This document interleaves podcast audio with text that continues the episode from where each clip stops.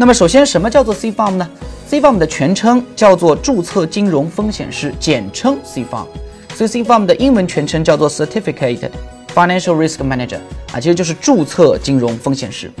那么这是一个具有权威的国际背景的证书啊，契合了国内的一些实操经验，也紧跟了我们的风控前沿动态。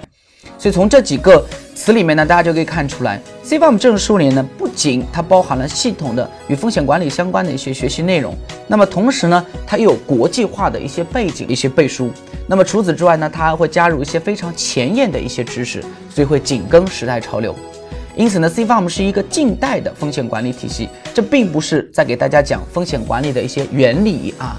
啊，或者是风险管理的一些历史。那这个部分呢，可能是大家都是在一些啊大学啊。或者是研究生期间呢，你们通过一些学术性的一些课程呢学习到的，而 CFAM 呢，则更多的是教你呢实战性的去处理一些风控的一些话题。